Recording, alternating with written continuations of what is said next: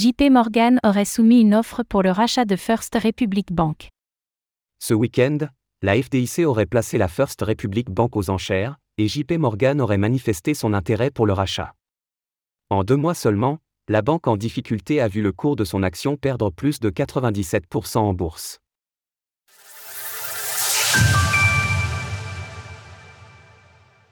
JP Morgan viendra-t-elle au secours de First Republic Bank?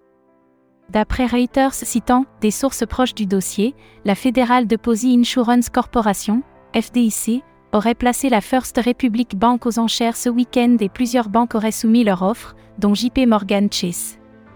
Parmi les autres établissements ayant montré leur intérêt, Citizens Financial Group INC ainsi que PNC Financial Service Group sont également cités. La semaine dernière, nous avions annoncé la situation délicate dans laquelle se trouvait First Republic Bank, et il semble que la situation ne s'est pas améliorée depuis. Notons que depuis l'annonce de ses résultats trimestriels, la banque n'a plus communiqué dans l'espace actualité de son site web et que ses réseaux sociaux sont inactifs depuis le 22 avril.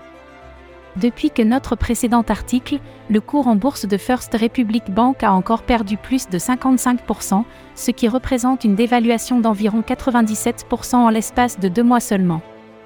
La banque voit maintenant sa capitalisation boursière valorisée à 642,3 millions de dollars, alors qu'elle détenait 233 milliards de dollars d'actifs à la fin du premier trimestre.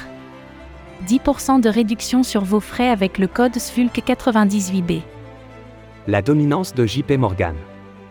Tandis que JP Morgan détient déjà plus de 10% des dépôts bancaires américains, elle ne peut théoriquement pas racheter First Republic Bank en vertu de la loi fédérale.